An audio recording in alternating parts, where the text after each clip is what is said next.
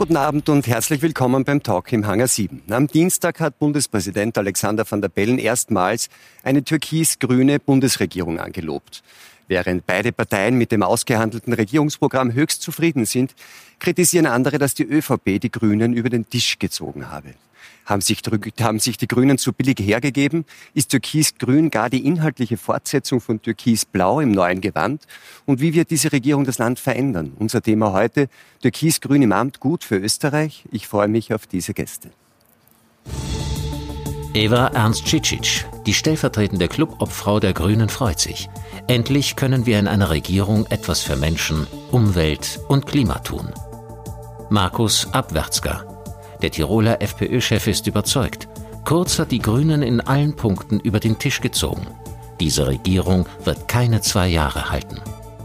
Ralf Schuler, der Leiter der Parlamentsredaktion der Bild-Zeitung, sagt, diese österreichische Regierung hat auch in Deutschland eine enorme Strahlkraft. Barbara Blaha, die Leiterin der linken Denkfabrik Momentum, ist skeptisch. Bei dieser Regierung werden noch viele Grüne mit den Zähnen knirschen. Regula Stempfli. Die Schweizer Philosophin hält fest, Türkisgrün könnte sich vom Populismus entfernen. Das wäre eine echte Chance für die Demokratie. Frau Ernst-Cicic, im letzten Wahlkampf haben sich die Grünen ziemlich heftig an dieser türkis-blauen Regierung abgearbeitet. Sogar noch am Wahlabend im September hat Werner Kogler von den Sektenanhängern des Kanzlerdarstellers Kurz gesprochen. 103 Tage später machen ausgerechnet die Grünen Kurz wieder zum Kanzler. Was ist da passiert? Ja, äh, was ist da passiert? Wir hatten äh, Wahlen, Neuwahlen wohl bemerkt, äh, nach zwei Jahren Postenschacherei, äh, rechtsextremen Einzelfällen und vielen sonstigen Skandalen, äh, die die Republik äh, noch die nächsten Jahre beziehungsweise die Gerichte beschäftigen äh, werden. Für die Sie die ÖVP und, immer mitverantwortlich äh, Ja, aber hier war vor allem die FPÖ, wenn man sich die BVD-Affäre anschaut und vor allem auch die Einzelfälle, äh, so war das die FPÖ vordergründig, die hier das zu verantworten hat. Äh, wir waren die letzten zwei Jahre nicht im Nationalrat vertreten hatten am 29. September bei der Nationalratswahl schlussendlich äh, diese knappen 14 Prozent erreicht. Und es war sehr schnell klar, dass sich die FPÖ aus dem Spiel nimmt und sich eher mit sich selber beschäftigen muss nach diesen zwei Jahren. Äh, die SPÖ hat recht schnell gesagt, äh, wir haben ein bisschen vorsondiert, aber so wie es aussieht, muss sie sich auch einmal mit ihren Internas beschäftigen. Und ja, so haben wir also begonnen, so haben wir begonnen, äh, nicht nur, nicht nur, weil nichts anderes überblieb, sondern weil erstmals es auch diese Konstellation als Alternative in der politischen Landschaft in Österreich Aber gab. es ist so, also es, es war ja eben nicht nur die FPÖ sehr stark im Fokus ihrer Kritik, sondern auch die ÖVP und auch gerade auch die Person des Sebastian Kurz, sie selbst haben ihn, glaube ich, sogar irgendwie beschuldigt, mehr oder weniger der Mitwissenschaft an diesem äh, Ibiza-Video. Äh, jetzt waren Sie dann in den Koalitionsverhandlungen ja auch eingebunden. Sie haben also auch zum Beispiel Thema äh, Migration, Asyl mitverhandelt. Ähm, ist in diesen Verhandlungen, sind diese Bedenken auch gegenüber der Person ausgeräumt worden? Hat sich da ein anderer Sebastian Kurz gezeigt, als der, den Sie zuerst kannten und kritisiert haben? Ähm, also ich habe jetzt Sebastian Kurz jetzt nicht äh, beschuldigt, der Mitwisser zu sein. Äh, ich habe ihn stark dafür kritisiert, dass er diesen enormen Rechtsdruck in Österreich möglich gemacht hat und dass er hier auch toleriert hat, dass die FPÖ eben diese ganzen Skandale, diese ganzen Einzelfälle, diese ganzen Affären äh, hier ja, nicht nur ja. sichtbar gemacht hat, sondern äh, natürlich auch dafür aber verantwortlich es, aber es war ein starkes Misstrauen da. Ist das vollkommen ausgeräumt oder bleibt da was? Wenn man also jetzt 100 Tage verhandelt, ist es dann weg oder naja, wir haben ja nicht nur mit dem Sebastian Kurz verhandelt. Wir haben in Teams verhandelt mit sehr unterschiedlichen Akteuren und Akteurinnen der ÖVP. Äh, einige davon kannte ich schon vorher gut, einige habe ich während der Verhandlungen kennengelernt. Und die Frage bei den Verhandlungen war, gelingt es uns tatsächlich eine Vertrauensbasis aufzubauen? Und da geht mhm. es jetzt nicht um persönliche Befindlichkeiten, ob ich jemanden mag oder nicht, sondern da geht es um politische Verantwortung, wo man schon in den Verhandlungen sehr schnell äh, äh, natürlich auch äh, spüren kann, geht sich das aus? Auch, geht, genau, geht sich das aus? Ist das Vertrauen soweit gegeben? Auch hier, dass man sich darauf einlässt, die nächsten fünf Jahre gemeinsam für hm. die Republik äh, Verantwortung zu übernehmen. Ihre Kollegen auf Bundesebene der FPÖ haben knappe zwei Jahre mit Sebastian Kurz, mit der ähm, ÖVP reagiert. Ähm, Frau Ernst Cicci sagt jetzt, die Vertrauensbasis ist da. Würden Sie empfehlen, dieses Vertrauen aufrechtzuerhalten oder glauben Sie, dass da eher Misstrauen auch drin sein sollte weiterhin?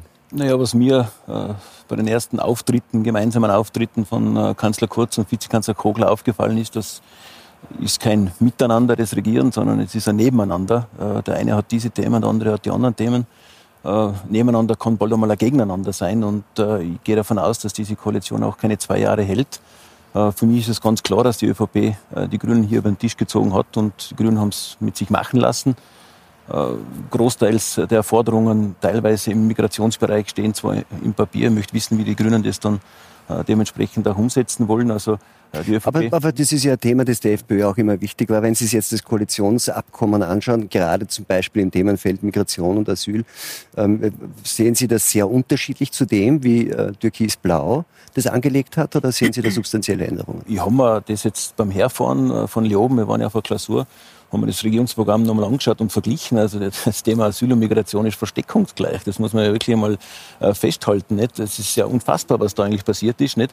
Äh, nur ja, aber eines, das wird sich ja eh freuen. Ja, schon, aber ne? eines ist klar. Nicht? Äh, die ÖVP, hat man gesehen im Justizbereich, auch bei uns, ist äh, ein Ankündigungsweltmeister, ein Ankündigungsriese, ein Umsetzungszwerg. Nicht? Also da wird vieles nicht umgesetzt werden, nicht? Sicherungshaft etc. Nicht? Also da gibt es schon Punkte, die man schon sehr stark kritisieren muss und ich glaube halt nicht, Papier ist geduldig. Äh, ich gehe mir nicht davon aus, dass es mit den Grünen umzusetzen sein wird. Nicht? Ist das das Konzept mehr nebeneinander als miteinander? Nein, natürlich nicht. Äh, das geht sich klarerweise überhaupt nicht aus. Äh, gerade auch mit den Grünen, äh, die hier auch ganz klare Forderungen im Wahlkampf hatten. Das war saubere Umwelt, saubere Politik, mehr soziale Gerechtigkeit. Natürlich war es uns gerade in diesen drei Bereichen ganz, ganz wichtig, hier auch entsprechend konkrete Maßnahmen auszuverhandeln.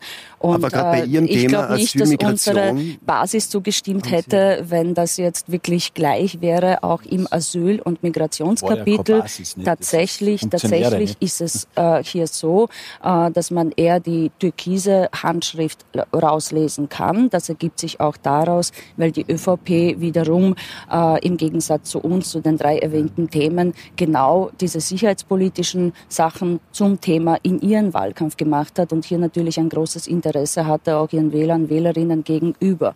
Aber ich werde jetzt hier nicht aufzählen, was uns gelungen ist, äh, mhm. da auch zu verhindern, beziehungsweise wo es uns gelungen gelungen ist, wirklich auch Dinge festzuschreiben, die aus grüner Sicht ganz, ganz wichtig sind und einfach den politischen Diskurs auch bei diesen Themen verändern. Versuchen wir es konkret zu machen beim Thema Asylmigration. Was ähm, ist jetzt in diesem Regierungsprogramm anders, als es bei Türkis Blau war, weil Sie verhandelt haben?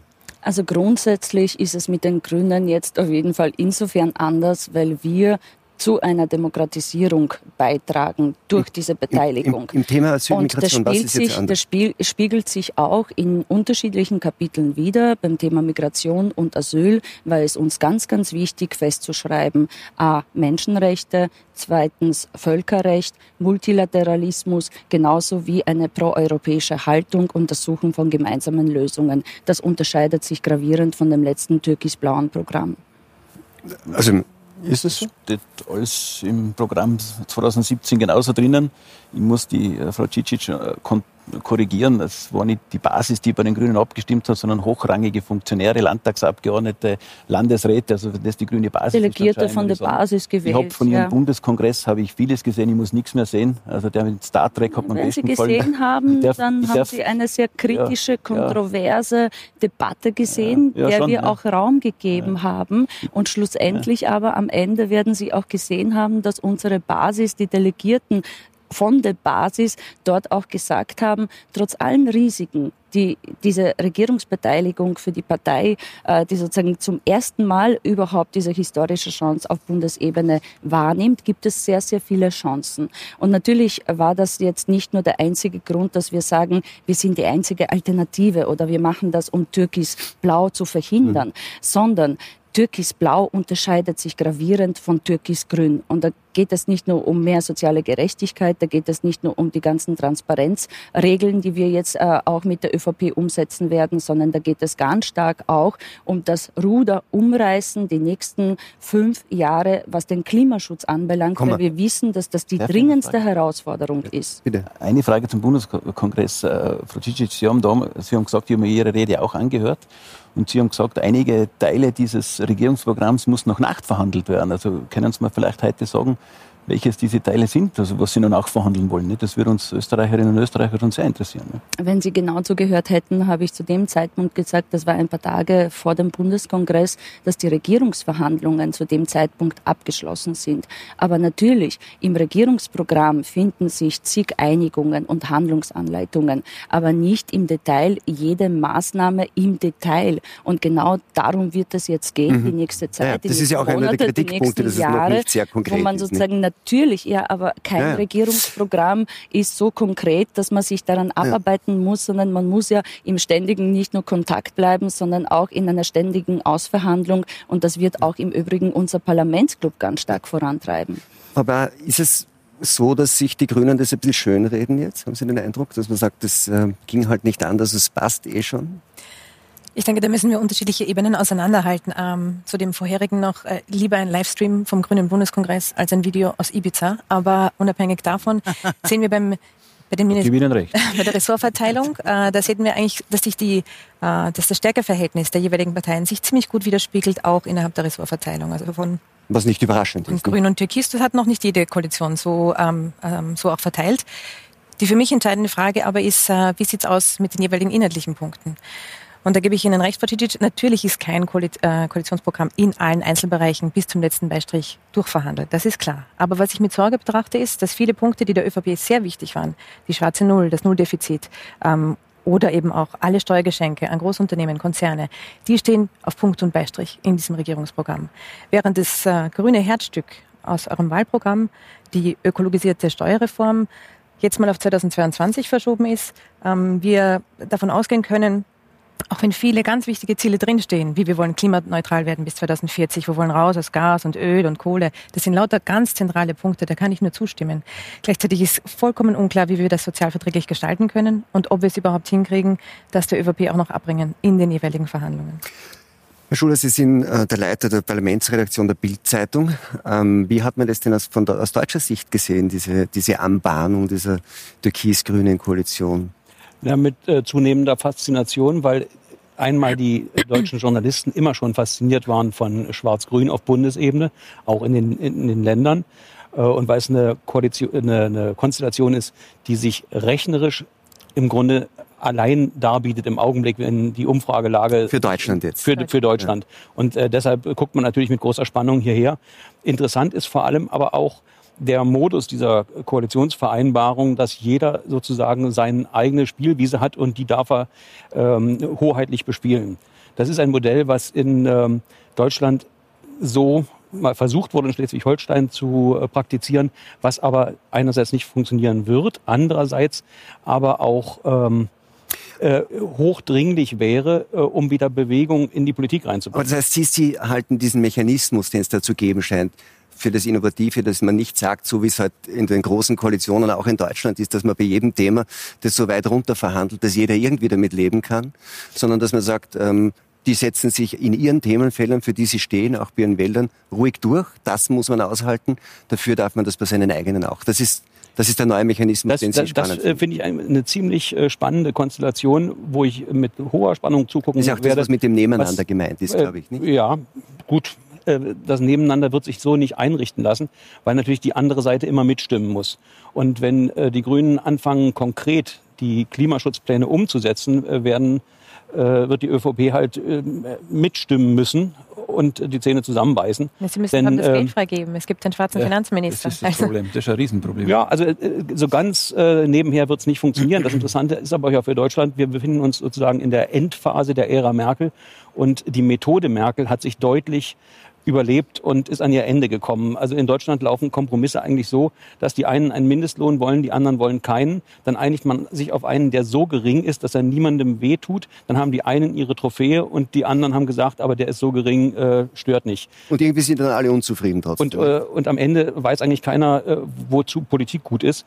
Und das äh, stößt zunehmend auf Verdruss. Aber ich habe den Eindruck, die Faszination im Blick auf Österreich war ja bei den, bei den deutschen Beobachtern, vor allem bei den konservativen Beobachtern, auch immer sehr stark an die Person Sebastian Kurz geknüpft. Ne? Absolut, absolut. Er ist, er ist, ein, ein kleiner äh, Politikstar. Also er hat in manchen Monaten mehr Auftritte in Deutschland absolviert, bei der Jungen Union bis hin zu, äh, zur Werteunion, als äh, hier in Österreich. Im Wahlkampf ist das ein bisschen anders geworden. Äh, und äh, wenn man sich äh, seine Schwerpunktsetzung anguckt, ist es eigentlich genau das, was die konservativere Unionsbasis, die Basis ist konservativer als die Parteispitze, ich weiß nicht, ob das in Österreich auch so ist, in Deutschland ist es so, äh, eigentlich immer gefordert hat. Also allein, dass er sagt, äh, wir sprechen von Migranten, nicht von Flüchtlingen, das ist ein hoher, symbolisch aufgeladener Topos, den die AfD bei uns äh, besetzt, äh, weil das Flüchtlinge klingt äh, so empathieheischend, auch wenn es, äh, obwohl es eigentlich ein, erst am Ende eines Asylprozesses steht, ob man Flüchtling ist oder nur Migrant. Ähm, und äh, allein damit äh, gewinnt er die Herzen der Konservativen mit der klaren Trennung zwischen Arbeitsmigration und äh, Schutzmigration. Das ist etwas, was Deutschland nie hingekriegt hat, denn Deutschland ist entgegen den eigentlichen Parolen kein Einwanderungsland, sondern eigentlich ein Asylland. Wir hatten einen positiven Bevölkerungssaldo 2018 auf 19, 200.000 Leute mehr in Deutschland und trotzdem wächst, mhm. wächst der Fachkräftemangel. Also es kommt keine Einwanderung von Fachkräften zustande, sondern wirklich Schutzsuchende kommen. Frau Stempfli, ähm, sehen Sie das auch so innovativ, was da in Österreich passiert? Der, Ach, definitiv. Also ich finde jetzt auch, diese Runde war äh, mir viel zu negativ, weil es mir vor allem darum geht, dass diese, die Demokratie unter medialem Dauerstress der letzten würde man sagen, fünf bis acht Jahre. Ähm, äh, diese, dieser Dauerstress wird jetzt endlich äh, ein bisschen gemildert aufgehoben. Und ich Wodurch? möchte doch ähm, durch die Art und Weise, wie politisch kommuniziert wird, was wir gehabt haben in der letzten Regierung, Türkisblau, war, äh, obwohl die Punkte in den äh, Regierungsvereinbarungen vielleicht ähnlich klingen, aber wir hatten wirklich eine Brülldemokratie. Es war ganz klar, es ging um Gegnerschaft zwischen Elite und Volk. Es wurde auch sehr medial so verkauft und ähm, es wurde eigentlich nicht mehr über Politik geredet. Und was ich auch sehr positiv finde, und da bin ich äh, eben nicht einverstanden in, in der Analyse nur des äh, jetzigen Regierungsprogrammes, weil ähm, Politik ist definitiv kein Code. Also es ist nicht wie Programmieren ein algorithmisches Codieren, das festgelegt wird in einem Regierungsprogramm, sondern die Chance von Politik und gerade der Demokratie besteht eben darin, dass man äh, sich entwickelt. Und das ist in den letzten Jahren in den europäischen Demokratien viel zu wenig passiert. Ich kenne das aus der Schweiz, weil das passiert die ganze Zeit, weil, wir, weil wir, ein anderes Wenn Sie sagen, das Problem war, dass da in, in diesen letzten zwei Jahren, also Türkis-Blau, es eine, Sie haben glaube ich Brülldemokratie ja, genannt. Oder ähm, das waren ja, es waren zwei Parteien. Das heißt, das geht jetzt, weil die Brüller raus sind, oder? Ja, ja, also äh, äh, definitiv, weil die Brüder raus sind. Und ich finde ich finde das ja total spannend. Ähm, also ich kenne es eben aus dem schweizerischen System, dass eine Regierung gebildet wird mit zwei Parteien, die ideologisch eigentlich wirklich nicht viel gemeinsam haben. Die aber aufgrund der Zeit, in der wir stecken, auch der ganzen Diskussion der digitalen Revolutionen, äh, sich so wie äh, enthit, äh, wieder äh, diese Hitze rausgenommen hat. Und also da sehe ich die Chance. Vielleicht kann ich mich dort völlig täuschen. Aber was natürlich bei der FPÖ war, äh, ich möchte Ihnen nicht zu nahe treten, aber was, was mich immer wieder gestört hat, war diese Identität, zwischen Regierenden und Regierten. Also sie taten so, als wären, also in der Regierung, als wären sie die einzig wirklichen Vertreter des Volkes. Oder sie haben also immer die, diese, und, und ich finde das eben völlig undemokratisch. Ich finde, Pluralismus ist wichtig. Unterschiedliche Positionen, unterschiedliche Lager. Ähm, und selbstverständlich ist der Finanzminister äh, immer noch äh, äh, schwarz und selbstverständlich sind die Programmpunkte ähm, äh, nicht die Programmpunkte, die die Grünen in einer Regierung Na gut, aber das heißt, aber es ist ein Wechsel. Es ist ein Wechsel. Ich würde bloß äh, appellieren, dass wir es uns nicht zu leicht machen. Äh, ob man sie nun Brüller nennt oder einfach nur FPÖ, äh, die entsprechenden Wähler sind nicht weg und auch die Sympathisanten ah, sind nicht weg. Ja, ja, und, aber das äh, Wähler, neue, Wähler, also da muss die neue Wähler sind, sind, sind, sind, äh, sind wankelmütige Geliebte. Ich bin sicher, ja, dass Sie gerade auch von den Medien, von den Mediengesellschaft, die Wähler und Wählerinnen unterschätzen in ihrer, in ihrem, sie sind degutiert, also sie haben genug von dieser Polarisierung, äh, Freund-Feind-Schemata. Ich glaube, die Zeit, die Höhepunkte dieser, auch dieser äh, ganzen äh, Twitter-Social-Media-Hysterie, die immer wieder aufgenommen wird, obwohl beispielsweise in Deutschland sind nur zwei Prozent überhaupt auf Twitter. Ich, aber das heißt anders, die, die, ja, die konfrontativen Zeiten kommen erst Aber noch. das heißt, die Zeiten... Ja, die konfrontativen Zeiten, puncto Realpolitik, also das, was dann wirklich auch gemacht wird. Ich finde es aber schon ja. sehr wichtig für die Demokratie. Wollen Sie in den nächsten zehn Jahren noch eine Demo einen demokratischen politischen Diskurs?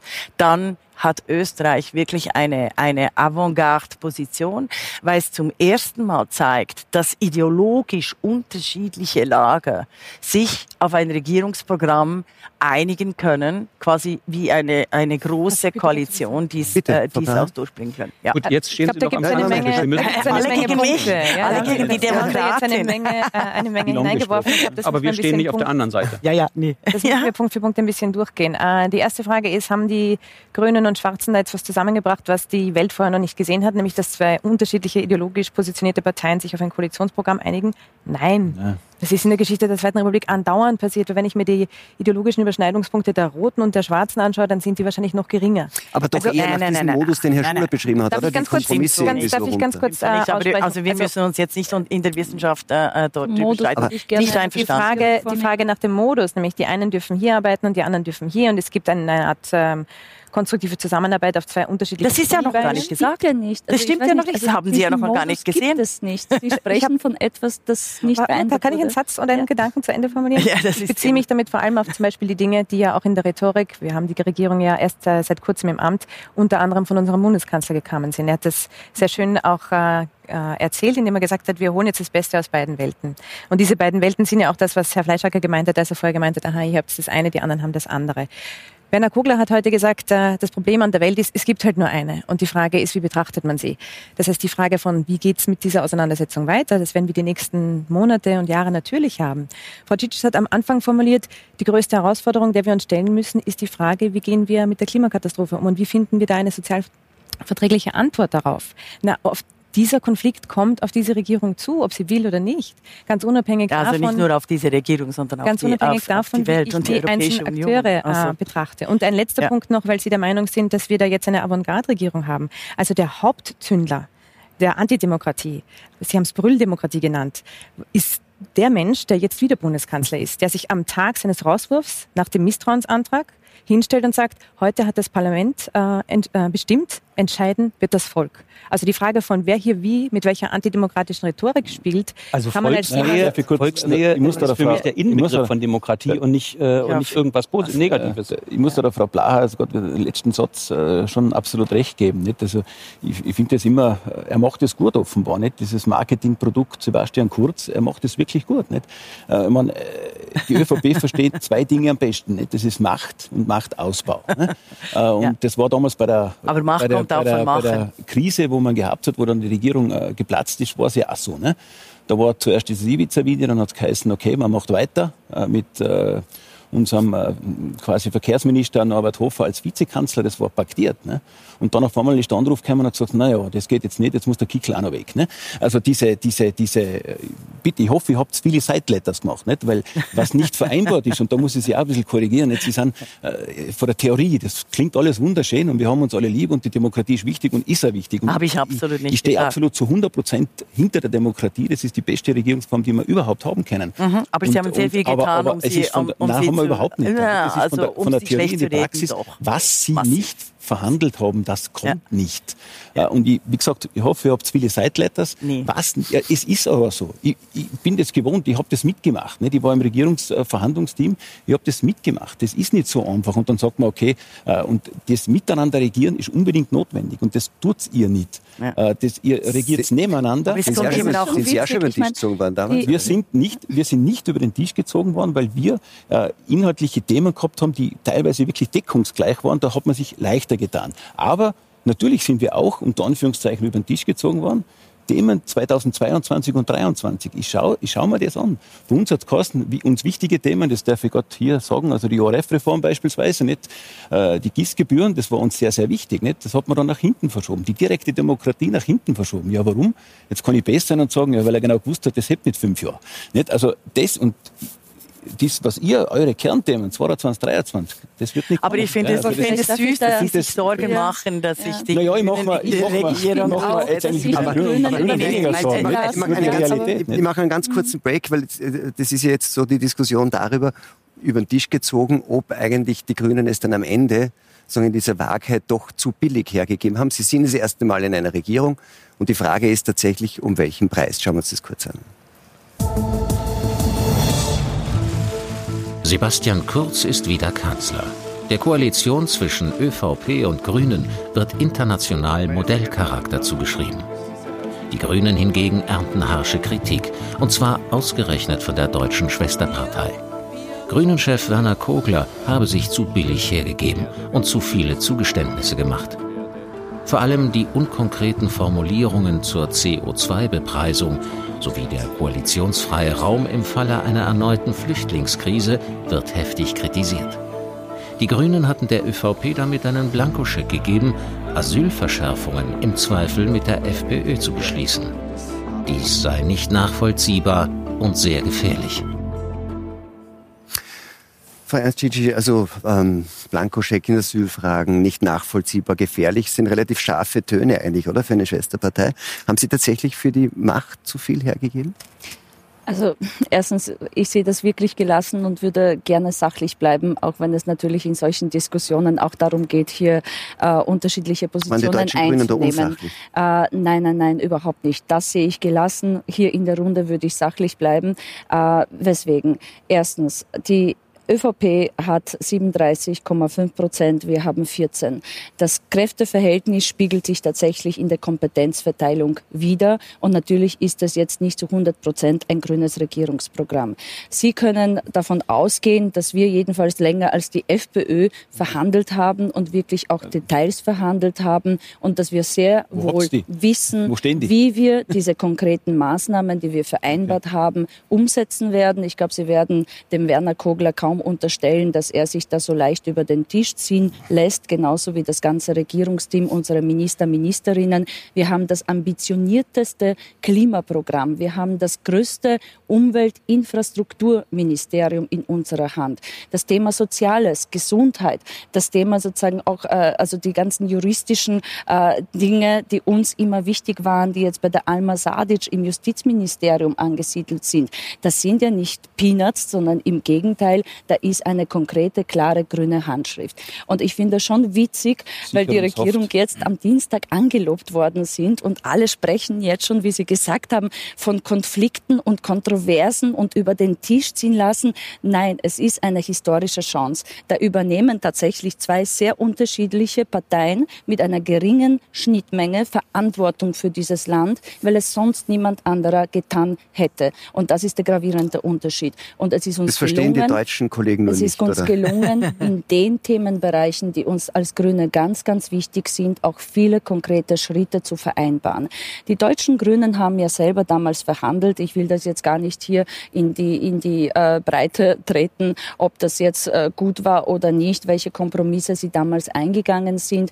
Ihnen geht es vor allem um die Kritik, was die äh, Migrationspolitik anbelangt. Die kann ich sehr gut nachvollziehen. Ja, tatsächlich hätte ich mir auch hier eine Diskussion Kursverschiebung gewünscht.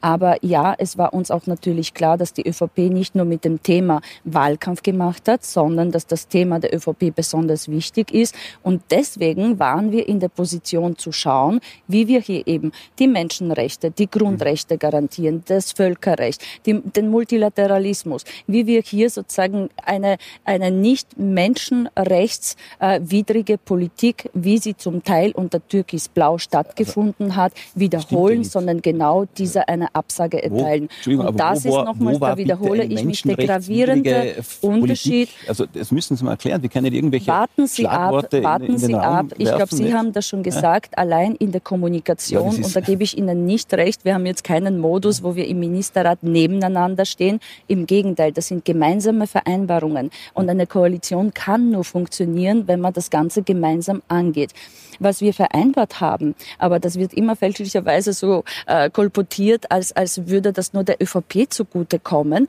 ist tatsächlich kein koalitionsfreier Raum, sondern ein Modus, wenn beide, das ist ganz wichtig, wenn beide Parteien sagen, wir sind konfrontiert mit einer ZB noch größeren Krise als 2015, mhm. wo es nicht ad hoc eine gemeinsame Lösung geben kann, wo wir das nicht festgeschrieben haben, dann zu schauen, gemeinsam nämlich zu schauen, schauen, in einer gemeinsamen Vereinbarung auch, also da schert nicht einer aus, sondern wir sagen gemeinsam, wir müssen uns an das Parlament wenden, wir müssen die anderen Fraktionen mit einbinden, wenn die Krise so groß ist, dass das ganze Parlament gefordert ist. Das ist auch ein gravierender mit, mit anderen, Unterschied. Worten, und das ist auch sozusagen genau diese Demokratisierung, die Sie angesprochen haben. Ja. Und das sehe ich genauso ja, gelassen Aber wie Sie auch das durchaus positiv. Genannt, das, das ist eine, eine, klassische Seitensprungklausel. Äh, derjenige, der sich die größte Mehrheit dann im Parlament sichert, der setzt sich durch ehrlicher wäre es zu sagen, dann ist die Koalition beendet. Mhm. Wenn man Meinungsverschiedenheiten unüberbrückbar hat, ist, ist, sie zu Ende. Dann muss man nicht solche seltsamen Klauseln finden. Und das andere Problem ist doch, sie tun jetzt so, als hätten sie sich geopfert für die äh, Koalition, weil niemand anders zur Verfügung stand. Das ist in der Politik immer eine ganz schwere Argumentation, äh, hm, wenn man nach der Macht greift. Ähm, Nein, das, das war eher eine Kritik an den anderen ähm, Parteien, dass sie diese Verantwortung nicht übernehmen wollten Faktisch. oder auch konnten aufgrund also ihrer, ihrer internen die internationale Presse, die internationale Presse hat überall äh, getitelt im Stile von äh, ah, jetzt das Bollwerk gegen Extremismus, ein Bollwerk äh, oder ein, ein, ein Neuanfang gegen den äh, grassierenden Rechtspopulismus, Nationalismus der, äh, der Europäischen Union große Schwierigkeiten macht. Also das möchte ich einfach nicht, nicht äh, kleinreden. Und ich denke, äh, die neue Kommissionspräsidentin van der Leyen, die hat ja mhm. extra, also im, im, im, in den fünf Jahren der Green New Deal ausgerufen für die Europäische Union. Ja, Mai, also da ist Österreich jetzt mit dieser, äh, mit dieser Konstellation Sicherheit, Finanzen, die sind sehr wichtig für die Wählenden, aber gleichzeitig das Anerkennen, äh, dass wir in einem Klimanotstand sind, ähm, das geht sehr gut miteinander. Und das ist tatsächlich was anderes. Gut, da steigt, als, als da, da steigt über, über Brüssel in, Europa, gleicher, ja, in der äh, Klimafrage. Heißluftballon nach oben wie hier. Denn entscheidend wird sein, wie setzt man das Macht. um? 2040 Macht äh, klimaneutral zu sein. Und, und, also Sie, Sie, werden das Programm ja nachgelesen ja. haben. Also abseits von konkreten Maßnahmen würde ich schon gerne etwas ansprechen, was Frau äh, Blacher hier ins Treffen geführt hat. Bei der ökosozialen Steuerreform. Wir haben zwei Phasen vereinbart, ganz einfach. In der ersten Phase gibt es ganz viele konkrete Maßnahmen von Ökolos äh, Ökologisierung der Pendlerpauschale bis Entlastung der Niedrigeinkommen und so weiter. Und dann richten wir auch eine Taskforce ein, weil wir uns anschauen wollen, welche Modelle sind adäquat, welche sind die besten für Österreich. Wir können nicht eine ökosoziale äh, Steuerreform vom Zaun brechen, das ist, glaube ich, auch allen klar, sondern wir wollen mit Experten, Expertinnen genau das beraten. Hm. Was ist auch im europäischen Kontext das Klügste? Wie machen es die anderen Länder? Und Was das einfach schrittweise umsetzen. Also da zu sagen, dass da nichts passieren wird, wenn das genauso vereinbart worden ist, das äh, halte ich für Eines der Probleme scheint zu sein, Frau Blatter wollte Sie nochmal ansprechen, dass, dass da ja sagen, Investitionen, ähm, Ausbau an sehr, sehr vielen Stellen, sagen auch von, von Ressourcen, eine relativ große Zurückhaltung in der Frage, wie das finanziert wird. Das mhm. findet man in dem Programm ja nicht eigentlich nicht sehr konkret. Und da sagen beide, also Kurz und Kogler, man wird eben sparsam umgehen und dann geht sich das schon aus. halten Sie das für zu riskant? Ja, das halte ich vor allem für äh, den Gesetzen der Mathematik nicht unbedingt folgend. Schauen wir es uns kurz an. Es sind drei große Blöcke, die eingeschlagen sind. Das eine ist das Bekenntnis zum Nulldefizit. Das andere ist das, wenn auch vage Bekenntnis zu großen Investitionen im Bereich der Klimapolitik. Das dritte sind große Steuerzucker, nicht zuletzt für Konzerne und Unternehmen. So. Und wenn ich jetzt aber gleichzeitig sage, äh, ich will keine neuen Schulden machen, will den Unternehmen jede Menge schenken und by the way auch ganz viel investieren, dann brauche ich nicht unbedingt besonders gut in Mathematik sein, um mir zu überlegen, wie soll sich das ausgehen. Ja, also aber Sie, Und, äh, vergessen, also, Sie ja. vergessen vom grünen Standpunkt her, dass auch diskutiert wird von äh, Macron in Frankreich auf der europäischen Ebene äh, die digitale Steuer, die, äh, die, die Digitalsteuer. Also die großen GAFA, Google, Amazon, Facebook und Apple, die zu besteuern. Frankreich hat das übrigens schon. Also, sehr verehrte Damen und Herren, da gibt's ganz viele Finanzen, die sind zu holen. Und das wird selbstverständlich nicht nur auf der europäischen äh, Ebene, sondern auch auf der österreichischen Ebene Ja. diskutiert. Und deshalb ist es, ist es nicht ein Argument, dass, ah, Sie haben so viel vor und die Grünen werden überhaupt nichts können. Nein, im Gegenteil. Wir müssen wirklich einem neu und anders zu denken Ja, beginnen. vielleicht lassen wir trotzdem die Frau Blaha ihr Argument zu äh, Ende führen. Ähm, Sie folgen meinem Argument nicht an. Ich sage nicht, dass das Geld nicht da wäre, um klimapolitisch zu investieren. Ganz im Gegenteil. Ich finde gerade im, Ah, okay. ich finde gerade in Zeiten, wo klar ist, dass ich mir um 0 Euro oder sogar ich verdiene Geld daran, wenn ich mir Kredite aufnehme, Ja. das Festhalten an dem Nulldefizit absurd ist.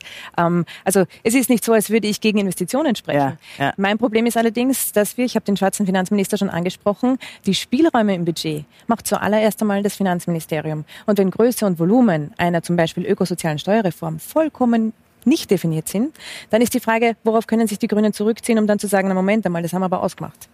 Da ist einfach ziemlich wenig da. Und wenn ich mir dann auch noch überlegen muss, dass das Ding ja sozial gerecht sein sollte, wenn ich euren Wahlprogrammen folgen kann, dann ähm, sind da ganz, ganz viele Fragen nicht beantwortet. Und ich glaube eh, dass man mit der ÖVP eine ökologische Steuerreform durchziehen kann. Ich bin mir nur nicht sicher, ob man eine ökosoziale Steuerreform mit der ÖVP durchziehen kann. Das, Ja, das ist aber natürlich etwas, was wir genau aber in, äh, in diesem Wortlaut verhandelt haben. Ja. Oh, das ist mal das eine. Das zweite ist, äh, wir haben schon auch sehr viele Menschen, die sich äh, mit Finanzen auskennen und da würde ich wirklich irgendwie äh, das nicht so stehen lassen wollen, dass die Grünen jetzt da total blauäugig in das Ganze reingegangen sind und jetzt darauf hoffen oder eben äh, bangen müssen, ob sich das ausgeht oder nicht. Nulldefizit ist als Zieldefinition drinnen. Es äh, ist abhängig von der Wirtschaftskonjunktur.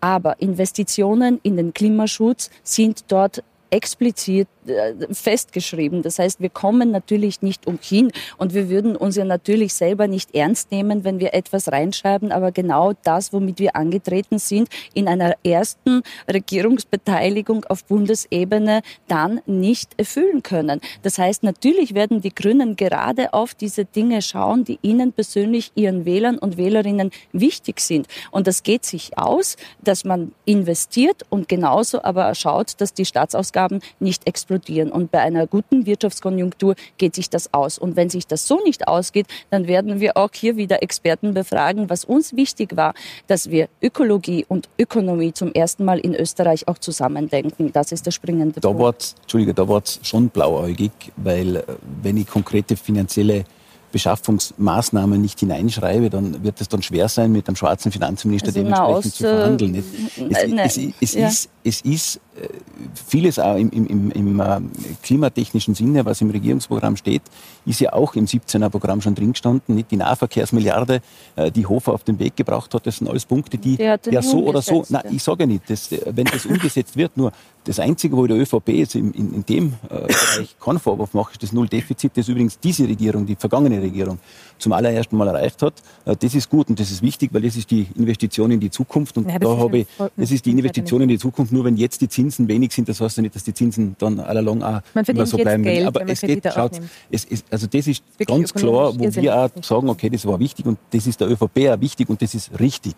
Und wenn ihr das nicht mit einverhandelt habt, dann habt ihr einen riesengroßen Fehler gemacht. Jetzt darf ich aber noch ganz kurz äh, das Thema, was vorher noch angeschnitten wurde, dieses legale Fremdgehen, das würde mich nämlich schon jetzt, äh, möchte mich bedanken bei Ihnen, weil Sie zum allerersten Mal gesagt haben, wann das dann der Fall ist, weil es ist auch nicht drin gestanden. Sie haben gesagt, also bei einer größeren Krise wie 2015, Ja, das ist so nicht, festgeschrieben. das schaue ich mir an und, und eines möchte ich mir schon auch, äh, schon- möchte ich auch wissen, äh, Nehammer hat da gesagt, nicht, er möchte diese Asylzentren an der Grenze machen, ob, ob die Grünen da auch damit einverstanden sind, das ist ganz äh, eine interessante Geschichte.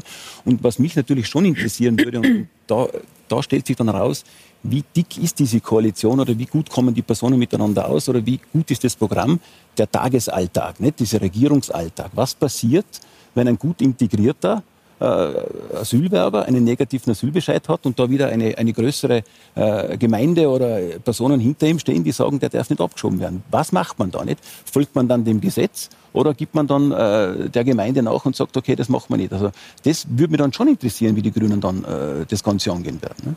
Ne? Ja, das werden Sie dann auch live beobachten können. Äh, was, was mich schon wirklich irritiert, ist zum einen, dass hier in dieses Regierungsprogramm alle möglichen Dinge äh, rein interpretiert werden, die so gar nicht drinnen stehen. Und wenn Sie mich jetzt, äh, wenn Sie mich jetzt nach gewissen Punkten fragen, die Sie anscheinend im Programm gelesen haben, dann verstehe ich auch nicht, wieso Sie wieder jetzt alles auf das Migrationsthema auch reduzieren wollen. Genau. Es ist ein wichtiges Thema. Die Migrationsbewegungen weltweit sind eine große Herausforderung. Das haben auch wir Grüne immer gesagt. Wir haben einen Zugang dazu, der sich sozusagen an den europäischen äh, Richtlinien, an den Menschenrechtslinien orientiert und suchen hier nach sachlichen Lösungen. Das ist unser Zugang. Das wird auch weiterhin unser Zugang bleiben. Aber es geht nicht nur um Migration und Asyl oder Rückkehrzentren. Es geht auch darum, dass wir wirklich eine Kehrtwende schaffen in der Klimapolitik, dass wir für mehr soziale Gerechtigkeit in dem Land sorgen und dass wir endlich gern, ein Transparenzpaket die haben die in Themen diesem sortieren. Land. Und das, und das ja. war jetzt, das war jetzt mhm. die Frage,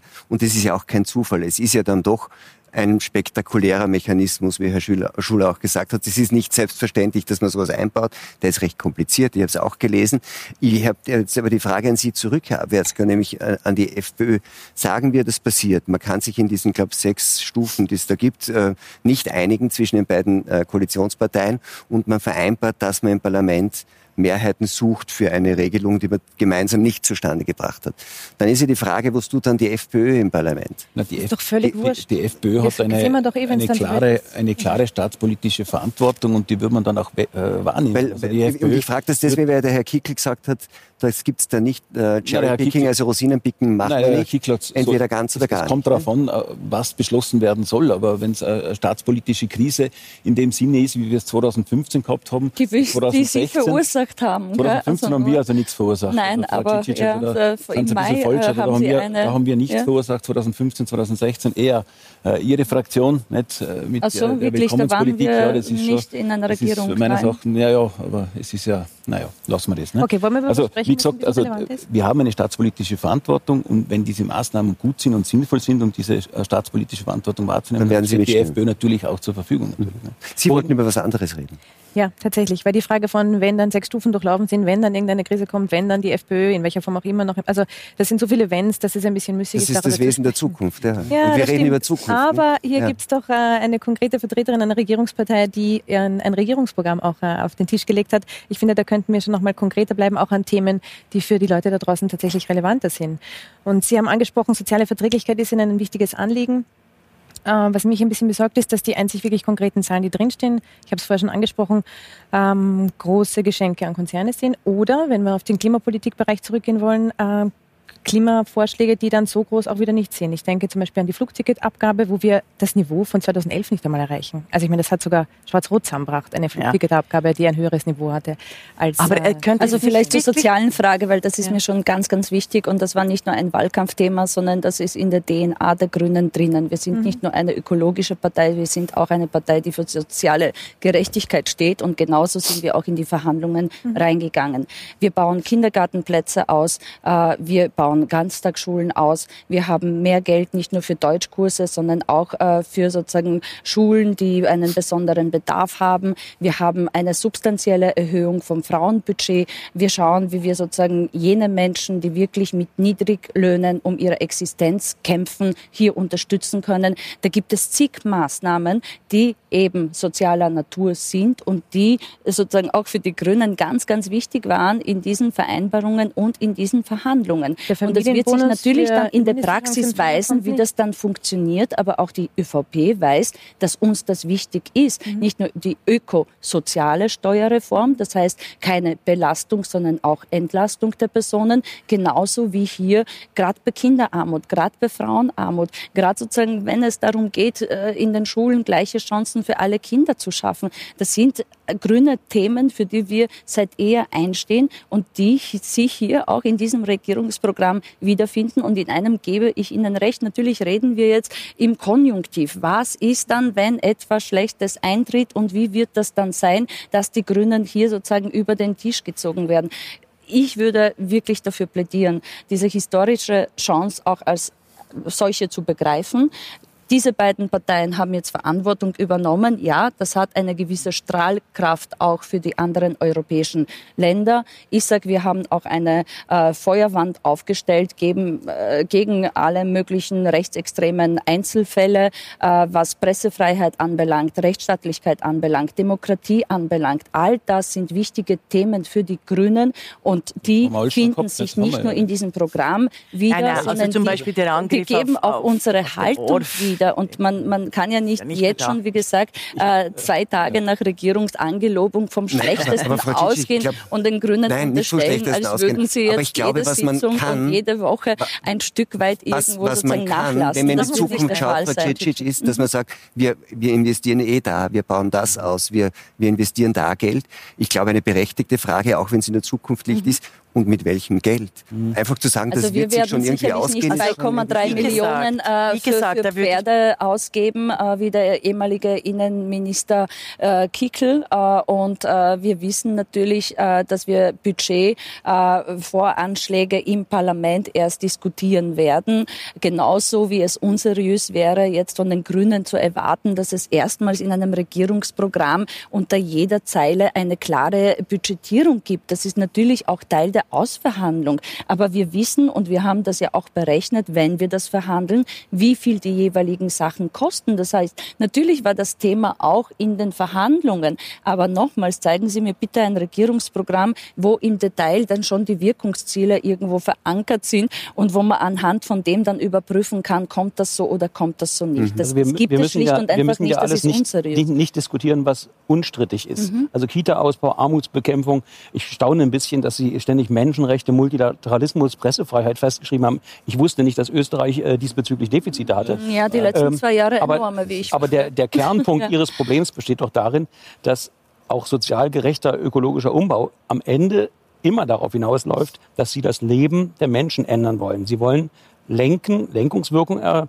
erreichen. Und wenn Sie die Flugabgabe erhöhen und hintenrum sozial wieder entlasten, sodass der Flug äh, man sich dann trotzdem leisten kann und man nicht die Flüge unterlässt, dann haben sie nichts erreicht. Das Kernproblem ja, das von, ökologischer um, von ökologischem Umbau ist immer, den Leuten zu erklären, dass sie ihr Leben ändern sollen, obwohl wir alle wissen, dass sie das Weltklima ja, nicht das beeinflussen wär, das werden. Das wäre auf rein der individuellen Ebene. Genau. Und da gebe ich Ihnen schon da recht. Ich anfangen bei natürlich, der Betrachtung. natürlich wollen wir als Grüne auch ein gewisses Bewusstsein dafür schaffen, dass jede, jeder von uns eine gewisse Verantwortung auch übernehmen kann.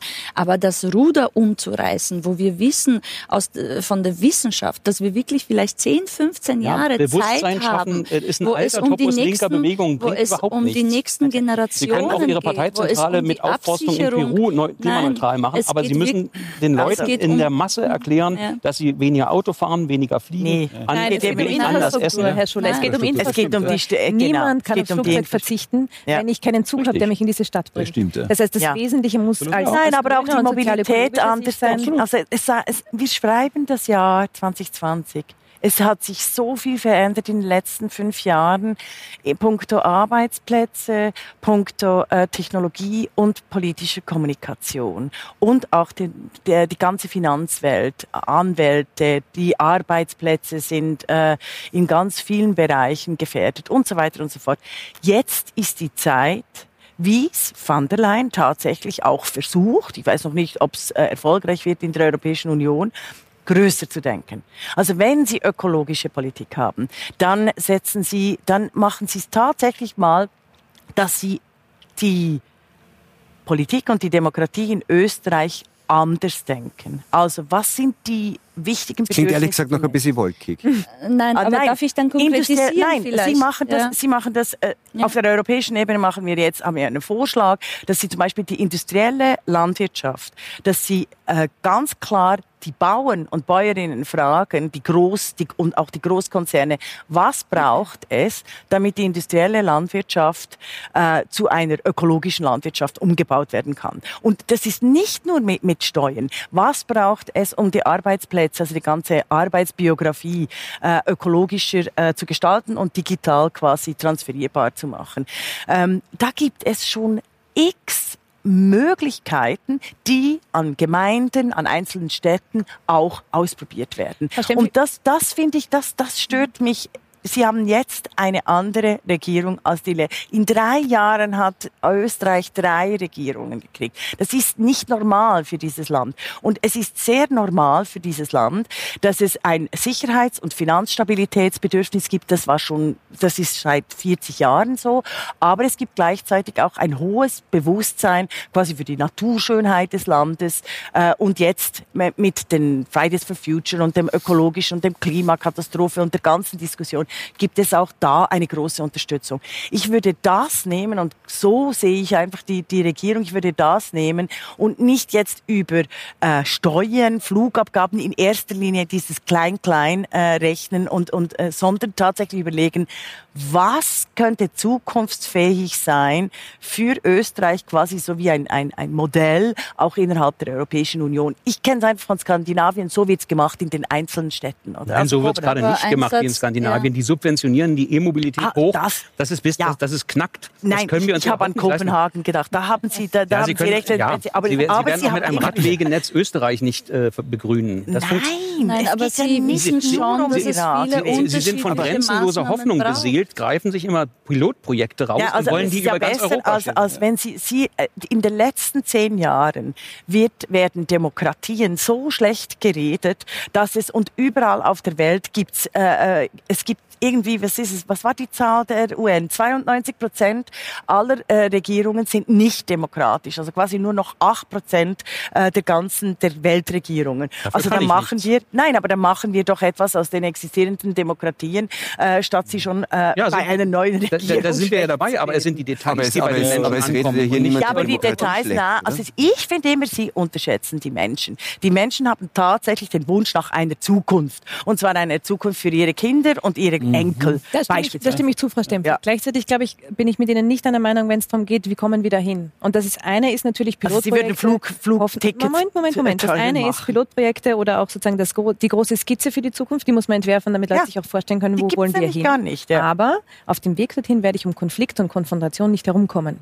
Also dieses nette, wir fragen die Großkonzerne, wie hättest du es denn gern? Das wird, glaube ich, nicht viel. Nein, also, also so dass wir die, gemeint, dass wir die Konfrontation auch mit denen suchen, die lieber das Ende der Welt, wie wir sie kennen, in Kauf nehmen, als, auf, als ein Ende ihrer Profite die stellt ja. sich halt schon. Oh, da sind aber nee, jetzt Klischees. Aber das, das, das ich jetzt auch. Das ist aber wirklich die Mottenkiste sehr, sehr staubig schon. Vielleicht können wir wieder, können ja, wir wieder Sie haben auch ein bisschen in der Mottenkiste gekramt, wenn ich nur etwas sagen darf, was mir wirklich wichtig ist.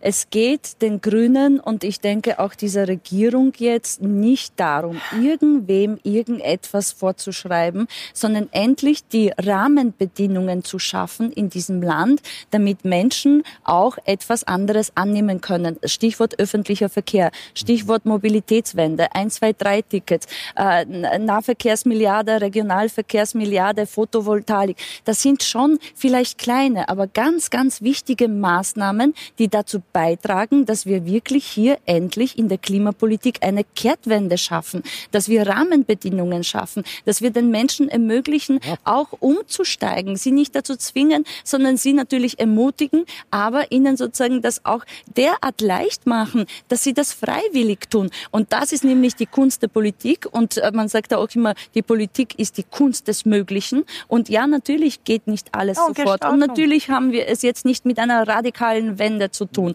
Aber es sind wichtige konkrete Maßnahmen auf dem Weg dorthin. und das alles in einem europäischen Kontext sein. und mit größten Bemühungen auch von den Grünen, äh, die vielleicht tatsächlich hier und da Abstriche machen mussten. Aber es geht um das große Ganze. Und ich denke, diese Regierung ist noch immer besser als jede andere Konstellation will, ja Zeit für diese Regierung madig machen. Die, die steht jetzt sozusagen am Schanzentisch und muss erst noch springen. Insofern haben wir noch gar nichts, genau. äh, wofür wir sie abstrafen können.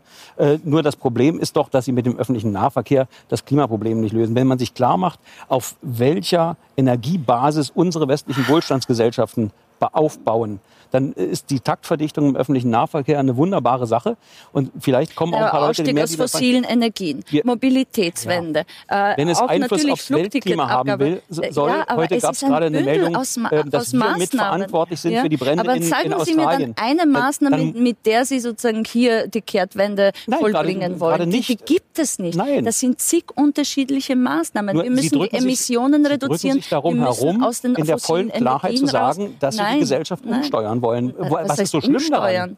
Was heißt umsteuern? Es geht um die sagen, Zukunft Ernährung, der Mobilität, nächsten, es geht um die Zukunft alles der nächsten Generationen. Es geht Richtig. um die Ressourcen auf diesem Ja, ja, Planeten. ja, ja. Und wir sagen, auch wenn es pathetisch klingt, es gibt keinen Planeten B. Richtig. Es gibt den einfach Deshalb- nicht. deshalb und wenn wir deshalb so muss man sich doch nicht drum herum- weitermachen, dann geht ich sich das für die Enkel tatsächlich nicht aus. kurz es zu ist vermitteln, so, es bevor wir geht die sich gleichen, nicht aus. bevor Ja. wir die gleichen Phrasen oft wiederholen. Genau. Ich versuche zu vermitteln. Herr Schuler bezweifelt das ja überhaupt nicht. Mhm. Er sagt ja nur, dann sagt es wenigstens klarer, was ihr wollt, nicht? Wir haben das gleiche Problem. Wir steigen aus Atom aus, wir steigen aus Programm, Kohle aus. ja. Aber Ja. niemand sagt den Menschen, ne? schmeiß deine Heizung weg, hör auf zu heizen, äh, bau dir Solar oben drauf. Und jemand, der gerade noch an seinem Dach abbezahlt, der, der kann sich nicht äh, bei 40 Solaranlagen Prozent Zuschuss äh, die, die Ölheizung rausschmeißen. Das ist einfach zu teuer. Ja. Äh, und wir müssen in einem Maß umsteuern, äh, was wir uns noch immer nicht getrauen, den Leuten wirklich klar zu machen, wenn wir, wenn wir wirklich relevant einsparen wollen. Und ich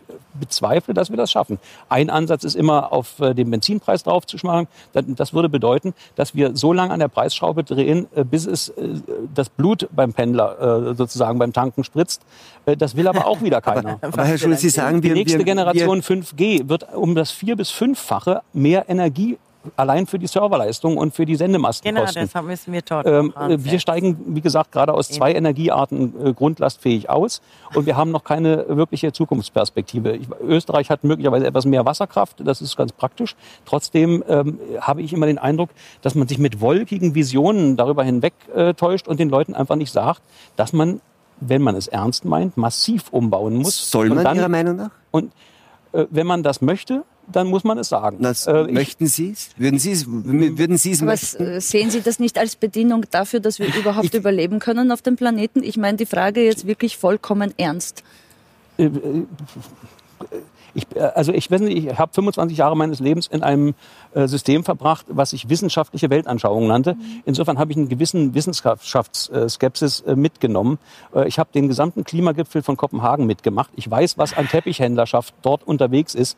Äh, diese, äh, dieses Verrechnen äh, hat mit der realen, mit dem realen Ausstoß nur sehr bedingt zu tun. Man muss etwas tun, weil wenn wir später einmal wissen, ähm, ob es wirklich so ernst ist, wie wir es heute glauben, ähm, Ja, dann, glauben, ist, es dann, dann, ist ist, sehr dann, dann ist es ernst, ja. möglicherweise zu spät.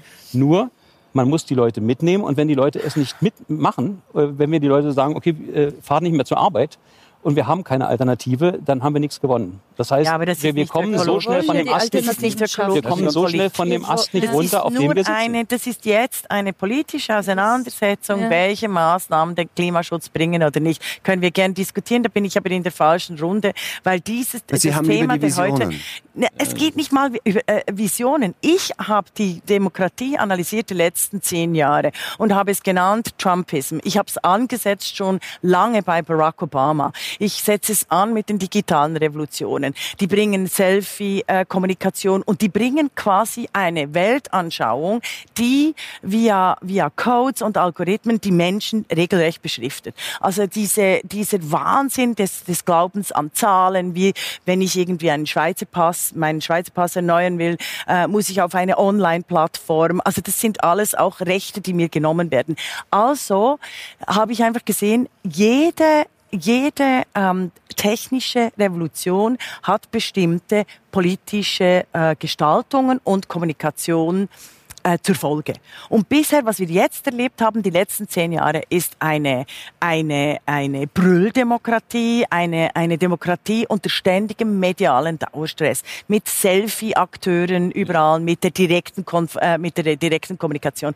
Und was wir auch sehen, ist, dass die Menschen, die Wähler und Wählerinnen davon die Nase voll haben. Deshalb wählen sie nämlich etwas, abs äh, etwas relativ Seltsames, Brüllende nämlich Populisten? Sicherheit. Nein, nein, eben in Österreich nicht. In der Schweiz haben die Grünen jetzt auch äh, massiv zugelegt. Auf europäischer Ebene, äh, bei den Europawahlen auch.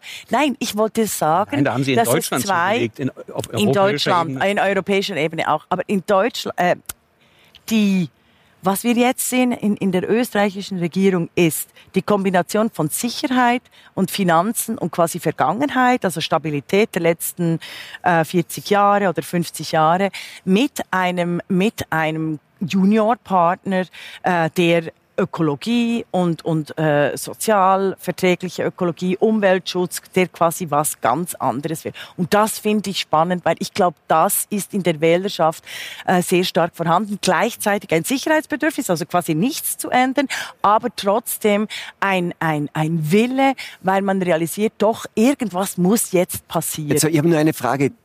Weil das habe ich schon verstanden. Aber was hat das mit der Demokratie zu tun? Das heißt, dieser, dieser Populismus oder Trumpism, den Sie beschrieben haben ja. die letzten zehn Jahre, der kommt jetzt an sein Ende, weil die Grünen in der Regierung sind? ähm, weil zwei total unterschiedliche Partner das haben wir doch in den großen Koalitionen auch immer schon gehabt. Nein, nein, nein, nein, nein. Also FPÖ und ÖVP waren viel, sind viel, viel näher miteinander. Also was es einfach heißt, ist es, dass es nicht mehr diese Polarisierung, also quasi Freund-Feind-Schemata gibt, sondern wieder quasi politische Gegner oder äh, ein politisches Nebeneinander. Ähm, ich finde Koalitionsregierungen äh, mit unterschiedlichen äh, Parteien, aber da, da bin ich natürlich meiner Heimat auch geschuldet, äh, finde ich äh, sehr zukunfts trächtig, weil man gerade an der Schweiz beispielsweise sieht, wie anpassungsfähig äh, äh, das ein System von Pluralismus ist mit unterschiedlichsten Partnern und hohem Föderalismus, was ja in Deutschland auch äh, gibt, wie anpassungsfähig solche Systeme sind, gerade auch auf Innovationen. Und natürlich können Sie jetzt sagen, die Schweiz ist sehr klein, Österreich ist auch nicht so groß, das ist ländermäßig groß, aber punkto äh, äh, äh Bevölkerung mhm. auch nicht. Ich wollte eigentlich einfach sagen, von, von der Demokratie her, so wie die Menschen gewählt haben, es ist ja auch erstaunlich, es gibt auch nicht weniger Wähler und Wählerinnen. Oder? Also lange Zeit war es ja ein totaler Politikverdruss. Okay. Deshalb finde ich Sie sagen, es ist eine demokratiepolitische Chance. Unterschätzen ja. wir das? Glauben Sie tatsächlich, also wirklich, also ich tue mir ja zum Teil schwer damit, aber dass man sagt, indem in jetzt irgendwie derselbe Bundeskanzler, dieselbe stärkste Partei einen anderen Partner hat, dreht sich irgendwie fundamental was in der demokratischen Herangehensweise? Was sich drehen könnte, und da bin ich sehr froh, dass die Grünen das auch verhandelt haben, ist der gesamte Bereich der, äh, der Transparenz. Und da darf man nicht vergessen, dass wir historisch so ein bisschen dieses Land sind mit, wir finden ein Amtsgeheimnis normal und die Behörde ist quasi da oben und wir sind da unten und Auskunftspflicht ist nicht und du möchtest wissen, wer verantwortlich ist für politische Entscheidungen. Du erfährst das nicht, wenn es dir die Behörde nicht sagen möchte. Also ich glaube, da steckt eine Stellschraube drin, tatsächlich was zu verschieben in dem Land. Wenn man das ernst nimmt und in der Umsetzung äh, tatsächlich alles kommt, was da auch äh, im Papier drin steht. Das finde ich macht, äh, macht mich froh, wenn ich da das Kapitel lesen kann. Ob die ähm, These von Frau Stempfli, dass das jetzt Partner sind, die ideologisch so weit auseinandersehen und darum ist das was ganz was Neues, sehe ich historisch anders. Mhm. Das naja, schon, aber ja. dass es eine Diskursverschiebung gibt, das würde ich schon, glaube ich, äh, Was meinen von, Sie mit Diskursverschiebung? Äh, Kritikern sogar den, äh, von, von Grünen äh, jetzt mittlerweile gesagt bekommen, äh, Diskursverschiebung.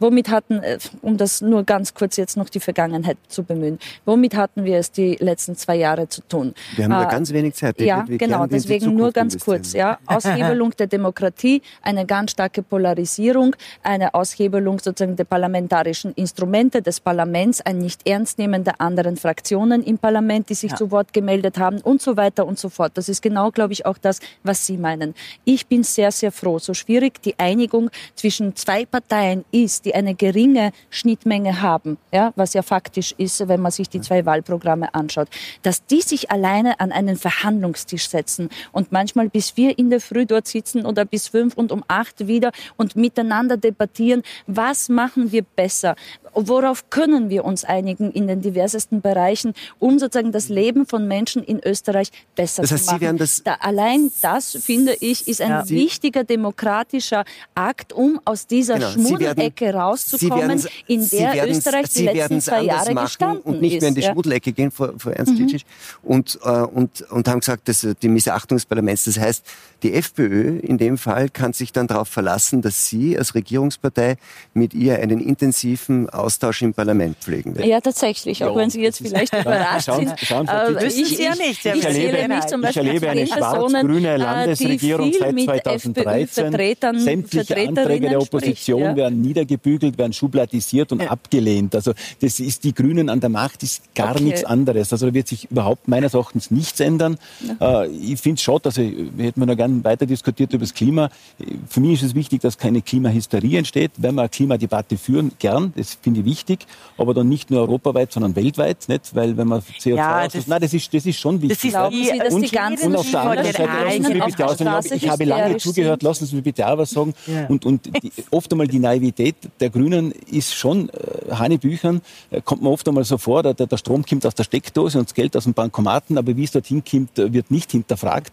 Äh, Wasserkraft ist Also wichtig, bitte. sämtliche oder viele Wasserkraftprojekte werden von den Grünen torpediert durch ihre NGOs und dergleichen. Also i- diese, diese Frage, wie komme ich dann zu all diesen äh, positiven Effekten, das schaue ich mir an. Also ich würde Ihnen empfehlen, das Programm nochmals zu lesen. Ich das schicke Ihnen gelesen. auch das Wahlprogramm Ich von das- den Grünen. ich Dann schon- wissen Sie, ja, was die Vision nämlich darüber hinaus wäre. Ja. Und eins möchte ich schon festhalten. Die die ganzen Realität Jugendlichen, die jetzt auf die Straße gehen, nicht nur in Österreich, sondern europaweit, die sind nicht hysterisch, sondern sie wissen, dass es um So ihre wenig gesagt. Zukunft geht. So Und deswegen bitte da keine, keine Reduktion jetzt auf Ich irgendwelche emotionalen Dinge.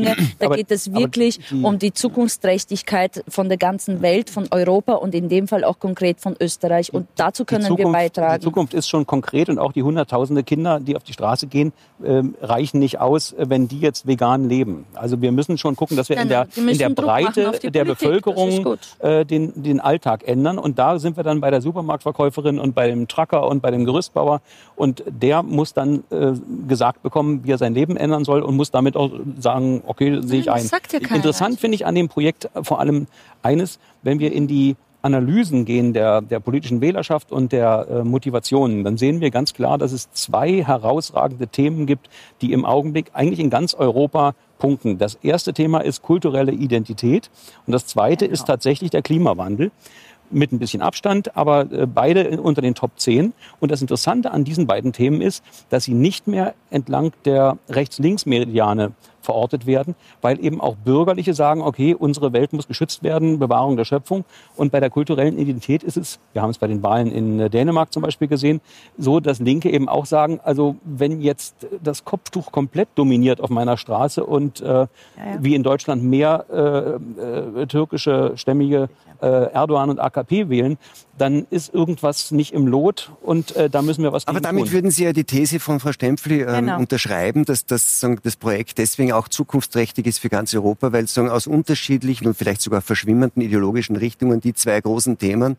jetzt sozusagen in einer. Regierung Sicherheit zusammengekommen sind. und Ob das jetzt wirklich miteinander ist oder mehr nebeneinander. Prognosen würde ich da nicht wagen. Ähm, Wir haben jetzt wir- erstmal die beiden Magnete so da. zusammengefahren. Und, dann äh, werden wir in den nächsten Jahren sehen, ob die auch alle wirklich zufrieden sind. Und wir auch. Wir sind leider unzufrieden darüber, dass wir am Ende unserer Zeit sind. Äh, meine Damen, meine Herren, vielen Dank für dieses Gespräch.